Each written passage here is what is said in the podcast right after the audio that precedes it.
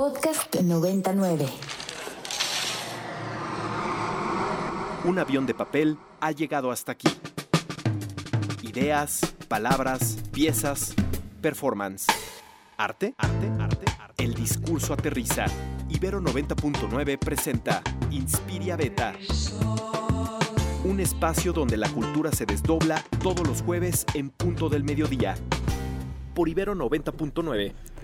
Dicen que las personas creativas encontramos inspiración en todos lados. Un sabor, una conversación, una hoja que se cayó del árbol. ¿A ti qué te inspira? Bienvenidas, bienvenides y bienvenidos al Inspiria Beta. Hoy es jueves 2 de febrero y me encanta poder acompañarles en donde sea que sintonicen esta increíble radiofrecuencia. Les cuento que en cabina me acompaña el talentoso Diego en los controles, nuestra nueva productora Michelle Yaca y en los micrófonos la querida boss Ekaterina Sicardo. ¿Cómo estás, Eka? Me encanta, siempre es una sorpresa cómo me vas a presentar cada semana, Carito. Muchísimas gracias. Pues andamos bien aquí ya. Ya por fin empieza a hacer calorcito en Santa Fe, lo cual ya es mucho decir. Bueno, depende, en la sombra está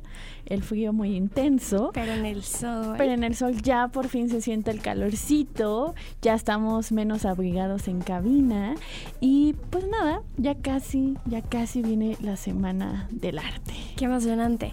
Oigan, si se quieren poner en contacto con nosotras, recuerden que lo pueden hacer a través de las redes sociales. En Twitter estamos como arroba ibero99fm, arroba New Neverland y arroba Catarina Reyes. No olviden utilizar los hashtags Inspiria909 y Beta909. Y recuerden que si eso no es lo suyo, está el teléfono o el WhatsApp de cabina que es 55 529 25 99. ¿Qué te parece casi vamos con las noticias de esta semana? Dale. Ok, el Festival de Jazz M Jazz es un festival increíble que va a poder ser disfrutado por toda la familia porque va a estar en el Parque Bicentenario este 11 de febrero del 2023. Por ahí seguro ya escucharon la promo que hay, que hay en la radio eh, anunciando este festival, donde estarán presentándose artistas como Robert Glasper, The Comet is Coming y Richard Bona.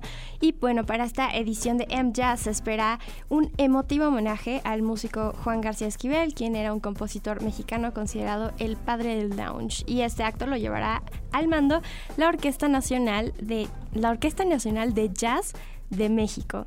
Entonces, esto va a ser un eventazo, va a estar dirigida por Tim Mayer.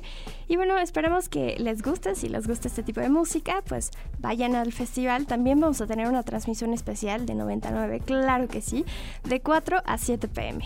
Así es, pues va a estar buenísima. Yo sí me quiero aventar a esta transmisión especial. Le voy a decir aquí a nuestro jefe de contenidos musicales que me lleve. Y si no, por ahí de todas maneras vamos a andar dando lata.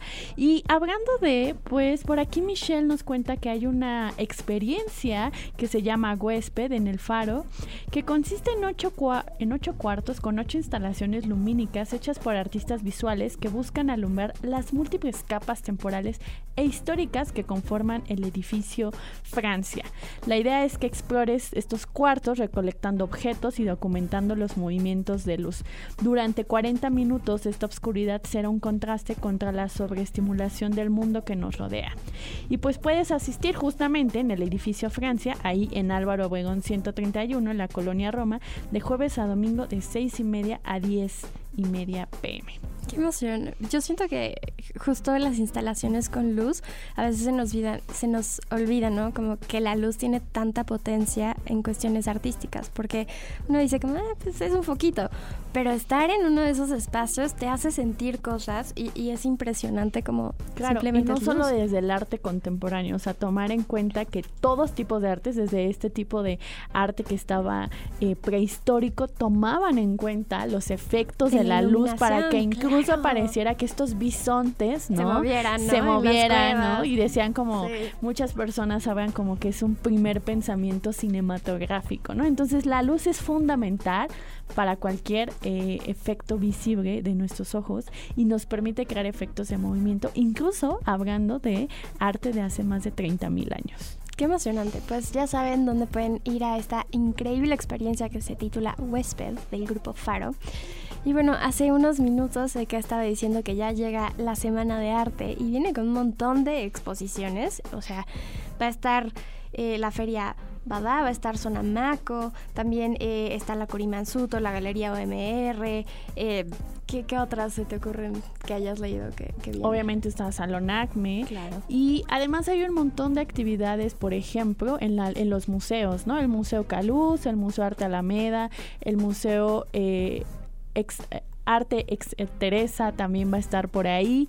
Entonces todos estos museos también se van a unir a las actividades que tienen que ver sobre todo con, como ustedes saben, con el arte contemporáneo. Oigan, ya está con nosotras, eh, me parece que es Ana Spineto, es la directora general de Bada, Feria eh, de Directo de Artista. Este es un espacio que se va a colocar del 9 al 12 de febrero en el Campo Marte y crea un ambiente más directo entre artistas, aficionados y compradores. Eh, esta exhibición parte de una forma diferente de comprar y vender arte pues se eliminan los intermediarios, pero pues mejor que nos platique más Dafne. Bienvenida, ¿cómo estás? Hola chicas, ¿cómo están? Ekaterina y Carolina, un placer hablar con ustedes. Este, la verdad acabamos de, terminar acá en el, Hotel Colonial de México este, una conferencia de prensa con las demás ferias contando de, esta semana que, viene con tantas cosas, ¿no? Y bueno, Bada es eh, en la Semana del Arte, eh, el diferencial que tenemos es somos la única feria este, sí, eh, que es directo de artista, ¿no? Sin intermediarios. Entonces la gente va a poder venir y encontrarse con, más de 100 artistas vendiendo su obra en forma directa y poder conocerlos, poder escuchar de, ellos mismos. Nosotros siempre decimos que nadie habla de la obra mejor que el artista y conocer de ellos mismos eh, la experiencia de, que les cuenten en qué se inspiraron, encontrar qué cosas tienen en común que hacen que esa obra que, están viendo los emocione y, bueno, y conocer sus historias que normalmente son, son muy lindas y hacen de, de la compra de la obra una experiencia mucho más interesante. Claro. Oye, ¿podrías platicarnos como gestora y organizadora qué es lo más difícil de organizar una feria de arte y, qué es lo que les dan de ventaja a los artistas, les artistas que exponen con ustedes? Bueno, la gran ventaja que tienen los artistas eh, en Bada es esto de, poder generar ellos contactos con, con el público. Muchas veces cuando se vende a través de intermediarios, el artista no sabe ni siquiera quién compró su obra, ni, ni qué nombre tiene, este, ni qué valoró de la obra. Entonces, el gran diferencial de la feria es eh, ese encuentro directo con el público que para el artista es valiosísimo, porque la obra se completa con la mirada del otro. Entonces, para el artista, tener ese feedback, saber este, qué le pasa a la gente con su obra, porque bueno, muchas veces los artistas hacen exposiciones y, siempre van como las mismas personas, ¿no? Los amigos, los parientes que, que nos apoyan. Yo soy artista también, entonces bueno, por eso también armé este formato directo, sin intermediarios, que, que me parece algo valiosísimo y bueno, se, se disfruta mucho. Eh, es difícil porque la parte difícil que vos me preguntabas se postulan muchísimos artistas, tuvimos más de 3.700 postulaciones y de esos tenemos que elegir a 100. Eh, así que bueno, es un, gran trabajo eh, elegir y, quedarse solo con, con 100, que en realidad 100 es un montón, pero, pero bueno, hay, hay tanto talento eh, en México que, la verdad es un, un, trabajo bastante arduo, pero estamos felices por la cantidad la calidad de nuestros artistas. Eh, sabemos que la gente va a encontrar propuestas de las que se va a enamorar. Y bueno, más de 100 historias. Eh, está increíble tener a tantas personas y, y, que hagan este esfuerzo, ¿no? Para que los artistas tengan otros espacios. Muchísimas gracias por acompañarnos de aquí desde Ibero 99. Les mandamos un abrazo sonoro. Gracias, nos esperamos del 9 al 12 de febrero en Campo Marte eh, las entradas ya están en venta por boletia, las pueden comprar si no en, la taquilla. Los menores de 12 años entran gratis. Queremos eh, que los chicos empiecen a ir a, ferias de arte también y hay descuentos para estudiantes. Así que bueno, ahí vamos a estar esperándolos nosotros y los 100 artistas a todos. Padrísimo, muchísimas gracias. Gracias. Ya saben, si quieren visitar la Feria de Arte Bada, lo pueden hacer en el Campo Marte. Por ahora vamos a comenzar nuestro recorrido musical. Esto es Rose Rouge de Jorge Smith.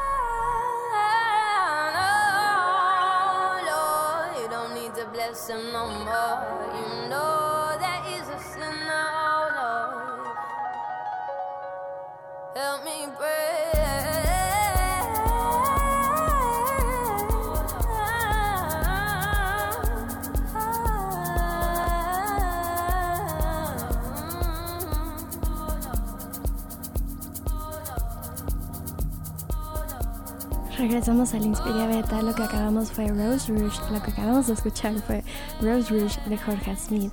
Esta canción salió en el 2020, en el álbum que es homónimo de esta canción. Y algo que me parece súper interesante es que el género es jazz, pero a mí me suena un poquito como a pop, como RB, como un poquito más movido. Y sí tiene todo esto del jazz y su voz, la, forma en que modula su voz es bastante jazzística. No sé qué te pareció esta canción, Eka.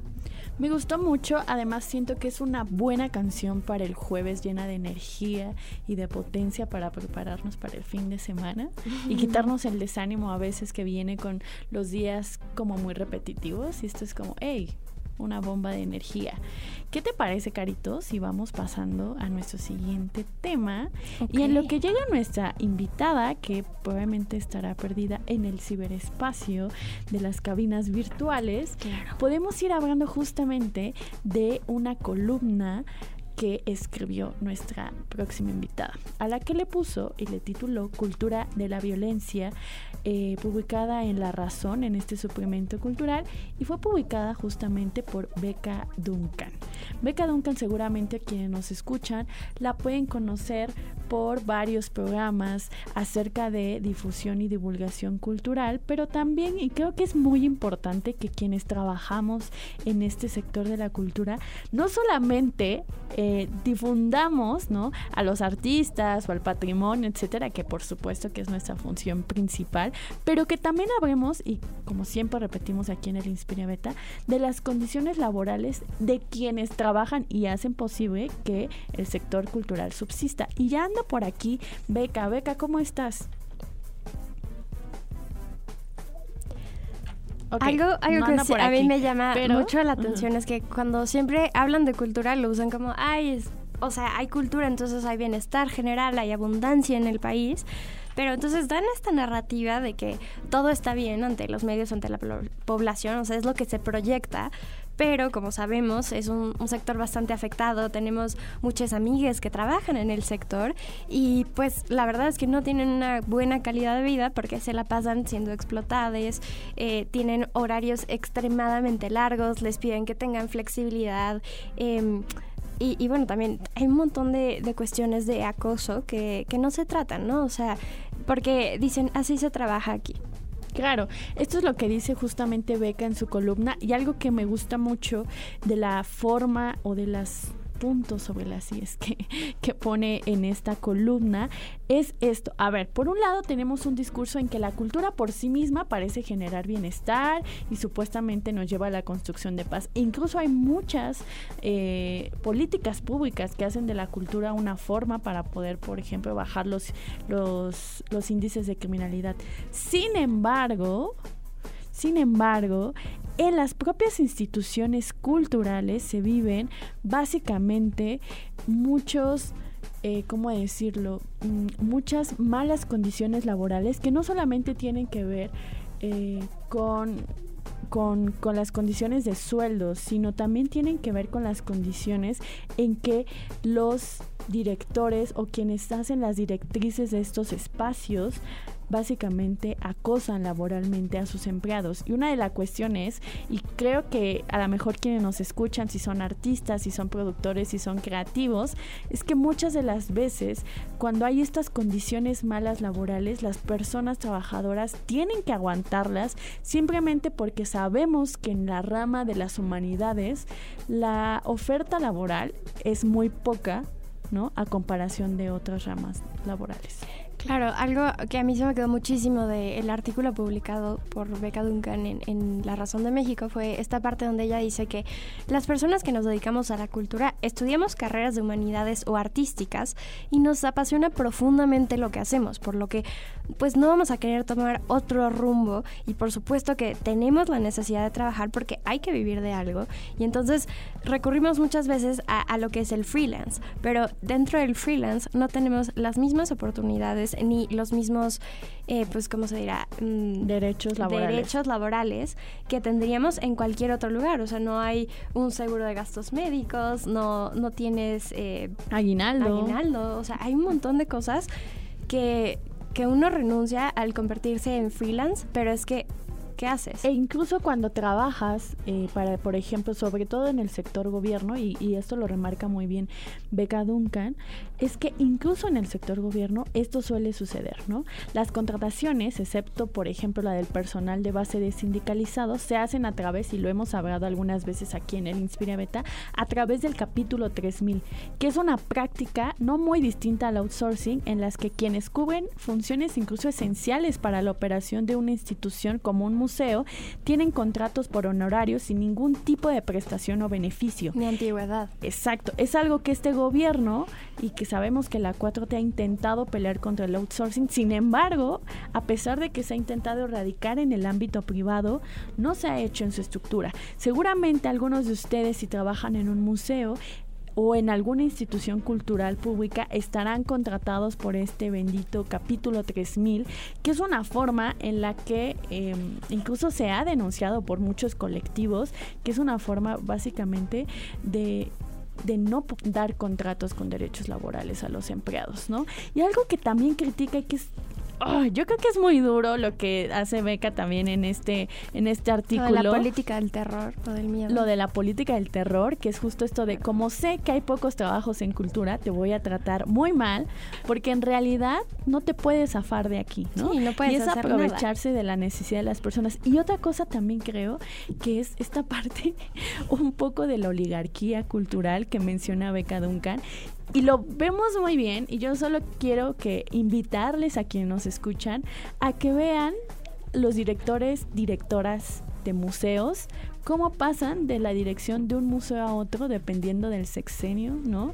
Aun cuando tienen reiteradas denuncias o quejas por malos tratos laborales, lo único que pasa es que los cambian de institución, ¿no? Entonces son las mismas personas y solamente por años o por sexenios van cambiando de institución. Como de casita. Lo que nos habla de que no hay una ni un cambio generacional y dos que si esas personas tienen estas estructuras y estas formas de terror en el trabajo, como lo dice Beca, seguramente solamente lo llevan a la siguiente institución. Pero bueno, así son las cosas, Carito. ¿Qué te parece si nos vamos, al corte de media. Exactamente. Claro que sí. No se vayan, están escuchando Ibero 90.9. Esto es el Inspiria Beta. Una pausa para bailar bajo la lluvia y regresamos a Inspiria Beta por Ibero 90.9. Ibero 90. Punto 9. Ibero 90.9. Ibero 90.9.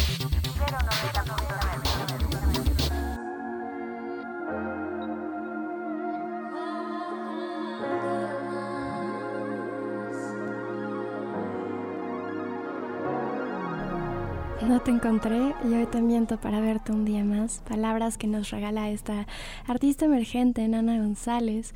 Esta canción salió el año pasado y bueno, tenemos la, suerte de, conocerla y de escuchar eh, un poco de lo que ella hace. Esperamos que les haya gustado. ¿A ti qué te pareció esta rolita de acá? Oye, me gusta mucho tu gusto musical, Carito. Siento como mucha conexión. Eh, también creo que es una gran canción para jueves, para retomar la calma, pero también, ¿sabes qué pasa? Que siento que es una canción muy de intimidad. Sí me imagino como bailando yo solita con mis gatitas en mi casa con esta rola. gran canción, gran canción. Puede ser el soundtrack de un momento tan especial como ese. Y bueno, oigan, vamos a platicar un poquito sobre lo que pasó sonoramente durante la pandemia, ¿no? Eh, la UNAM, durante la pandemia, pandemia y quizá un poco antes eh, creó un proyecto cultural con plataformas digitales para el público que ya había migrado al consumo digital por streaming. Y claro que esta plataforma creció muchísimo una vez que todos estábamos encerrados. Em, y yo me acuerdo mucho de estar en plena pandemia y ponerme a escuchar uno, dos o tres episodios de este programa que se llamaba El Gran Hotel Abismo. No sé si lo llegaste a escuchar acá. Eh, bueno, era con eh, Cuauhtémoc Medina y entrevistaba como artistas eh, y curadores de diferentes lugares. Y tenía como todo un concepto eh, sonoro, entonces era bastante interesante. Eh, y bueno, eh, para saber más del tema nos acompaña el editor, ensayista, comunicador y artista Guillermo García Pérez. Bienvenido Guillermo, ¿cómo estás? muy bien, muchas gracias por, por la invitación, un gusto platicar con ustedes. Pues cuéntanos justamente de este proyecto de podcast que trae en realidad entiendo que son muchos podcasts, ¿no? Que se relacionan y que produjo Cultura UNAM, pero sé que tú nos vienes a hablar uno específicamente que produjo el MUAC. Cuéntanos. Sí, mira, ya como lo, comentaban un poco, lo adelantaban, eh, tenemos una serie de podcasts en el, en el museo que obviamente en el contexto de, de la pandemia fue eh, necesario generar para mantenernos en contacto con, nuestras audiencias. ¿no? Uno de ellos es, como ya decían, el Gran Hotel Abismo, eh, pero ahora, desde hace unos meses, medio año aproximadamente, eh, estrenamos este podcast llamado Mensajes del Río Parlante, porque nos dábamos cuenta que hay toda una oferta y todo un movimiento que se genera en distintos sellos discográficos de todo el mundo que están haciendo un muy interesante rescate de, archivos eh, sonoros y musicales del pasado, desde los años 40 hasta archivos un poco más recientes, de los años 80 eh, o 90.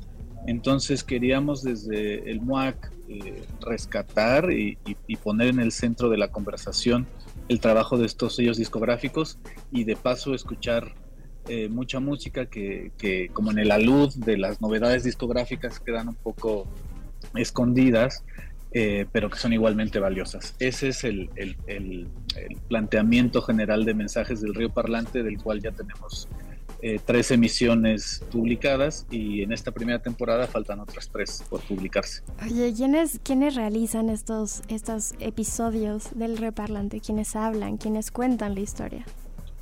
Mira, eh, por ejemplo, en el primer episodio, yo, yo escribo y conduzco el programa eh, pero el primer episodio tuvimos una entrevista con, con el fundador y director de un sello peruano que se llama Boo Records, que lo que está haciendo es rescatar eh, compositores olvidados en la, en la, tradición musical latinoamericana, por ejemplo.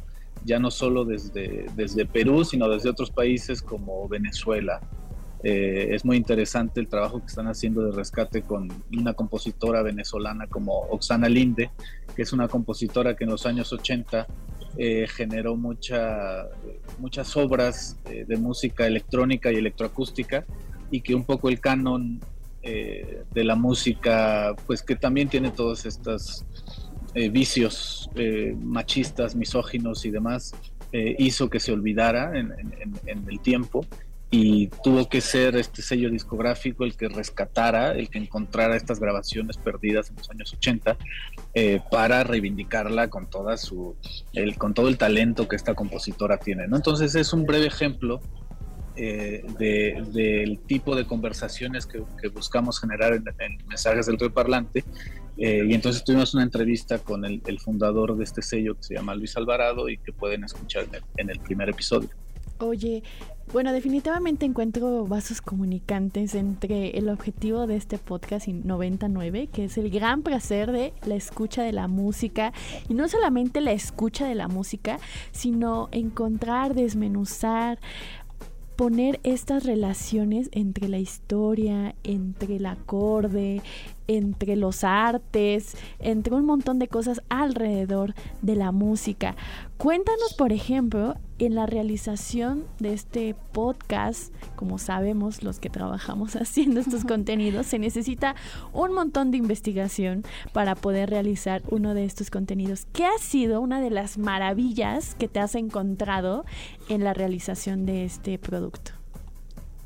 Bueno, es, es, bien importante lo que mencionas porque justamente la música eh, no es solamente música, nunca, ¿no? Siempre hay un contexto político, histórico, desenvolviéndose, desarrollándose y más en estos productos eh, que, que, que la, la, razón por la que estuvieron ocultos tantos años fue también por condiciones políticas eh, muy específicas.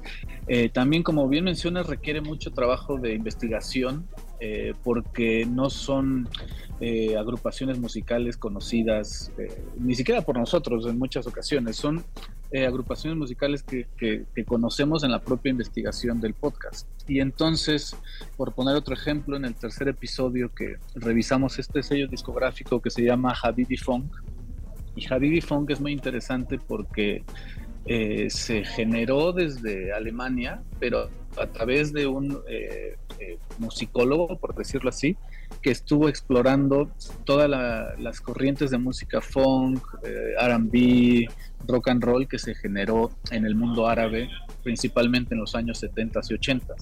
y para hacer esta reconstrucción bien diferentes, ¿no? O sea, bien interesantes. y es un es un episodio de Mensajes del Río Parlante que es especialmente eh, como agradable de escuchar porque la música es alucinante.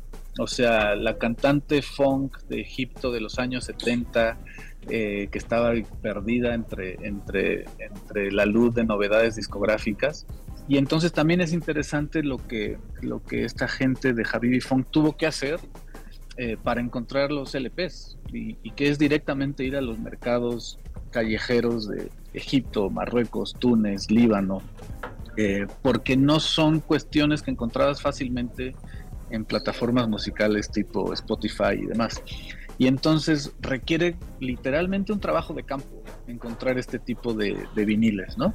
Eh, también en algún momento vamos a tener el trabajo del sello discográfico Awesome Tapes eh, from Africa, que es también un tipo buscando en el equivalente de los tianguis africanos los cassettes eh, de música africana perdida en todos estos años. Entonces hay una combinación interesante entre prácticas de escucha, pero también prácticas de campo antropológicas, claro, de investigación. Está bien bonito eso que dice, prácticas de escucha. Y otra vez encuentro muchos vasos comunicantes entre lo que nos hablas e Ibero 90.9 porque dices, no son rolas que están en Spotify. Que... Es que justamente es eso, ¿no? A veces en pareciera que estas plataformas nos abren, entre comillas, el universo musical y en realidad cuando vas explorando encuentras otras formas de relacionarte con la música que no están en esas plataformas y que hay razones por las cuales no están en esas plataformas. Y es súper interesante saber el por qué no están en, las plataformas. O sea, a veces, y, y, solo tiene que ver con, con la cuestión de, bueno, o sea, mercadológicamente no le fue muy bien al artista, pero muchas otras veces tiene que ver con cuestiones políticas, con cuestiones sociales, y eso me parece súper interesante pero incluso escucharlo. La cuestión mercadológica es una cuestión política, ¿no? Es decir, qué tipo de contenidos están necesitando que escuchemos y qué otros podemos explorar a través de una investigación como lo está haciendo Guillermo. Querido Guillermo, a mí me gustaría, por ejemplo, que bien nos cuentes un, alguna cosa así desmenuzadita que podemos encontrar en uno de estos episodios. Bueno, eh, hablemos del segundo episodio, que es eh, un, eh, un, episodio sobre un sello que se genera desde Bélgica, que se llama Sub Rosa. Y Sub Rosa tiene, es uno de los sellos discográficos más particulares que yo conozco porque al mismo tiempo que se enfoca en música experimental europea, como el clásico canon que se desarrolla desde, digamos, John Cage para acá. Eh, también tiene exploraciones de música eh, no occidental, ¿no? no tradicional, y que también es un reto a nuestra propia escucha. les pongo un ejemplo muy específico.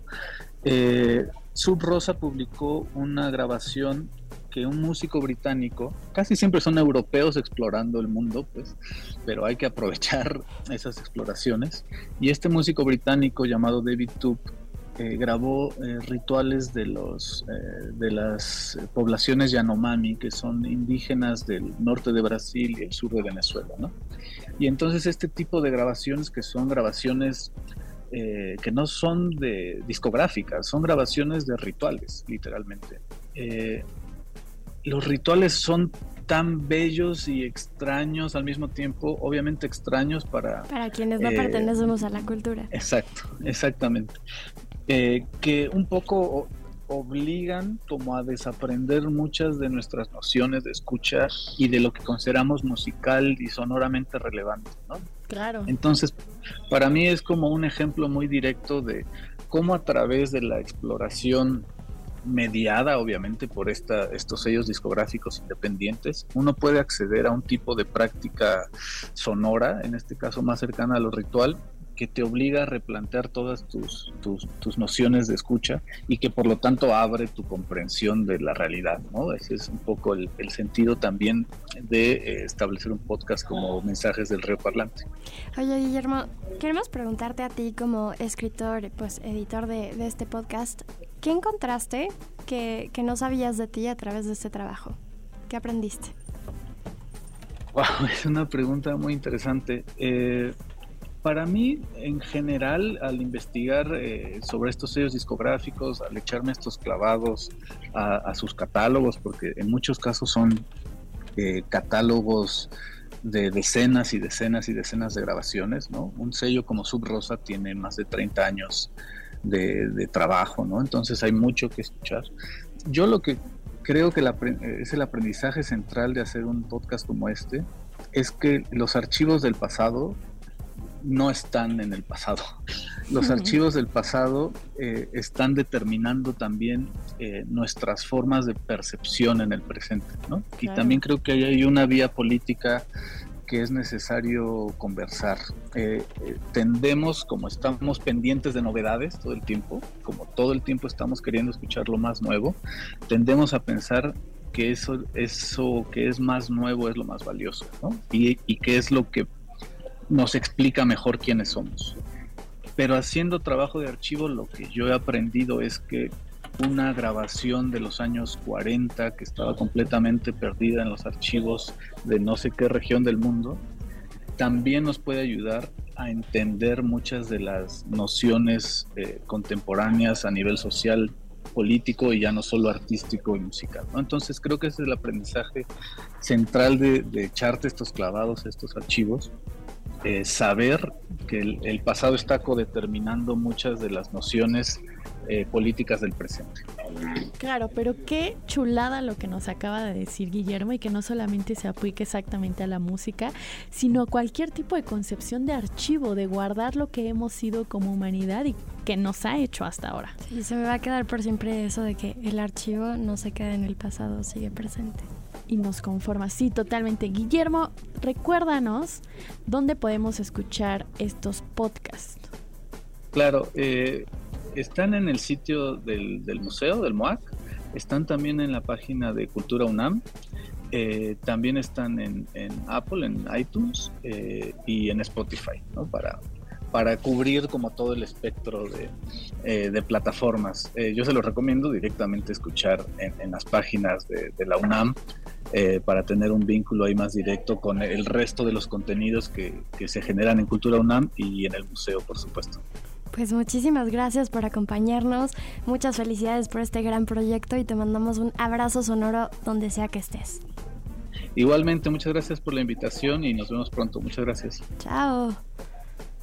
Qué gran entrevista, la pasé muy bien. Sí, pues tiene mucho que ver, creo que incluso con lo que es 99. Claro que sí. Por ahora vámonos con una rolita que ha estado rompiéndola. Esto es Continental de Brati. Pásenla lindo.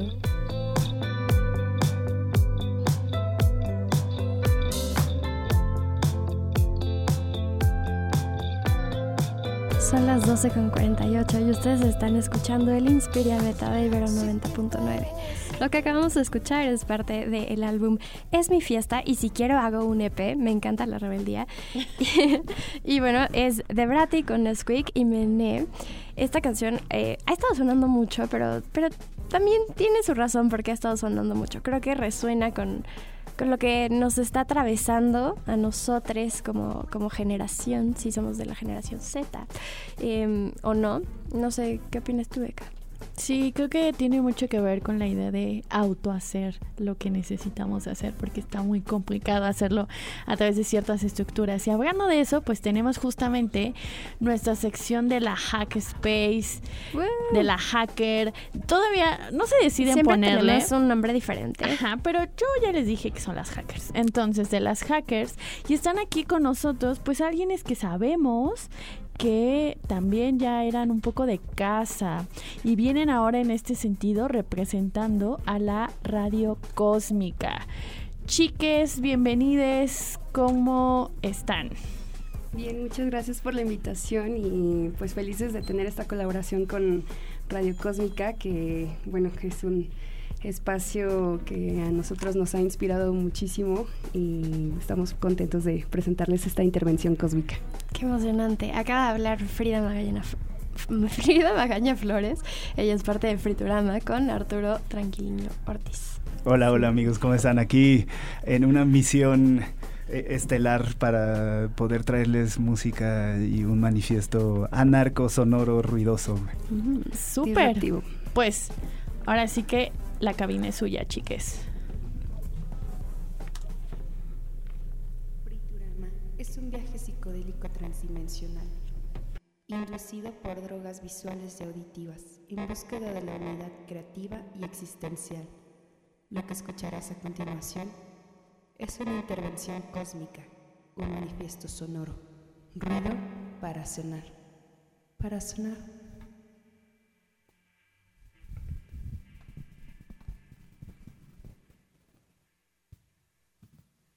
Va, entonces, el, el-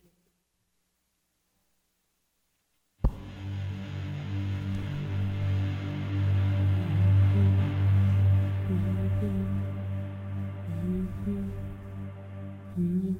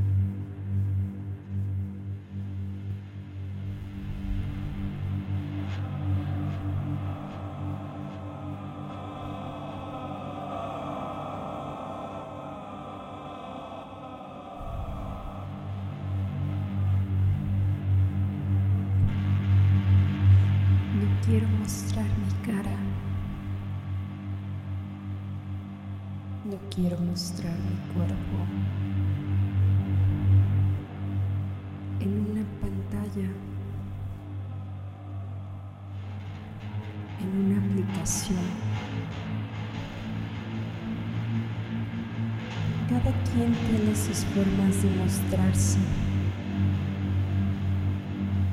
Yo me muestro. Yo me manifiesto con vibración. Tu ansiedad digital programada, impuesta, solo me genera envidia, desolación. ¿Dónde está tu mente cuando no estás aquí? ¿Quién hace más? ¿Quién hace menos? Los tiempos del universo son perfectos. Obsolescencia programada. Humanos obsoletos.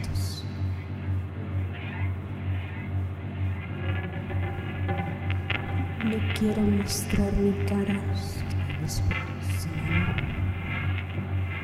No quiero mostrar mi cuerpo. En una pantalla.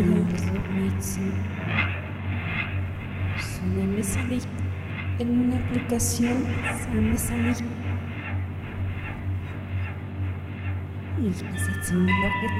Cada quien tiene sus formas de mostrarse. Yo me manifiesto. Yo me muestro con vibración. Tu ansiedad digital programada. Impuesta, solo me genera envidia, desolación. ¿Dónde está tu mente cuando no estás aquí? ¿Quién hace más? ¿Quién hace menos? Los tiempos del universo son perfectos. Obsolescencia programada. Humanos obsoletos.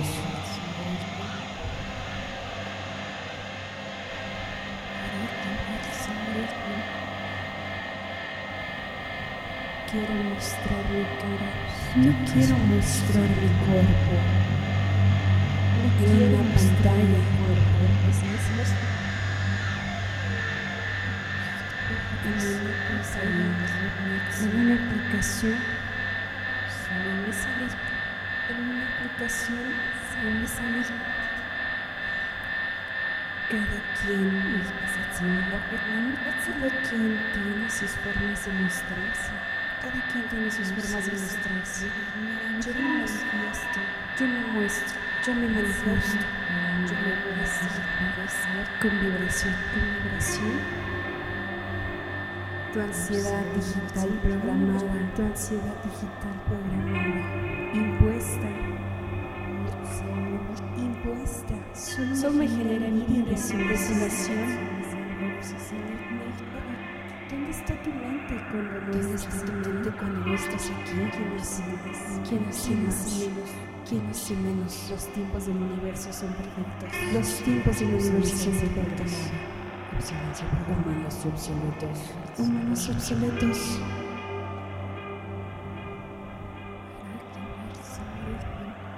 No quiero mostrar mi cara. No quiero mostrar mi cuerpo. No quiero mostrar mi cuerpo. En una pantalla. En una aplicación. En una aplicación. Cada quien tiene sus formas de mostrarse. Yo me muestro. Cada quien tiene sus formas de mostrarse. Cada quien tiene sus formas de mostrarse. Yo me manifiesto. Yo me muestro. Yo me manifiesto. Yo me muestro. Con vibración. Tu ansiedad digital programada. Tu ansiedad digital programada. Impuesta. Solo me genera envidia, desolación. Solo me genera envidia, desolación. ¿Dónde está tu mente cuando no estás aquí? ¿Quién hace más? ¿Quién hace menos? Los tiempos del universo. ¿Quién hace menos? Los tiempos del universo. Los tiempos del universo son perfectos. Violencia programada. Obsoletos. Humanos obsoletos. Humanos obsoletos. No quiero mostrar. No quiero mostrar mi cara. No quiero mostrar mi cuerpo. No quiero mostrar mi Quiero cuerpo mostrar mi cuerpo. en una pantalla, en una aplicación. En una aplicación. En una aplicación. Cada quien tiene sus formas de mostrarse. Yo me muestro, yo me manifiesto con vibración.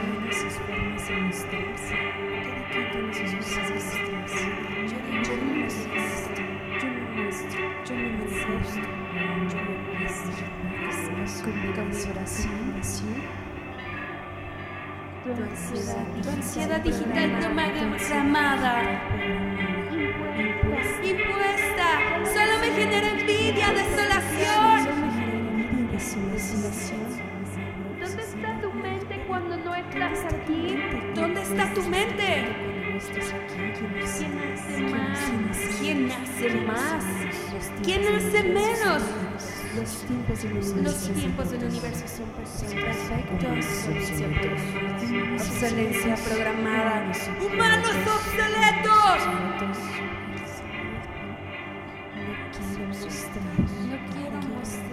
Quiero mostrar mi cara.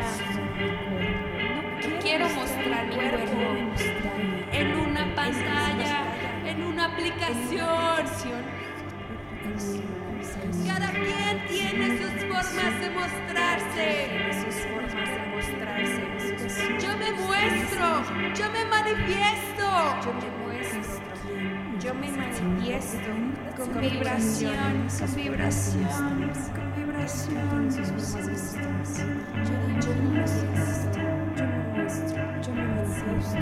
Esto sigue siendo Futurama en colaboración con Radio Cósmica digital Ibero programada y 90.9. puesta. Nos escuchamos el próximo jueves en punto de las 12 en el Inspiria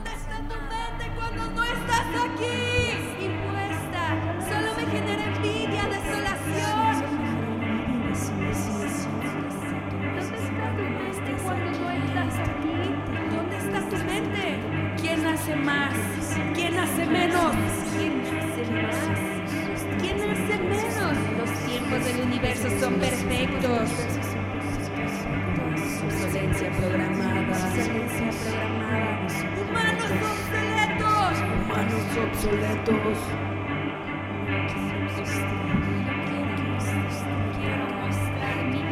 No quiero mostrar mi cara, no quiero mostrar mi cuerpo en una pantalla, en una aplicación, una aplicación. Cada quien tiene sus formas de mostrarse. Yo me muestro, yo me manifiesto,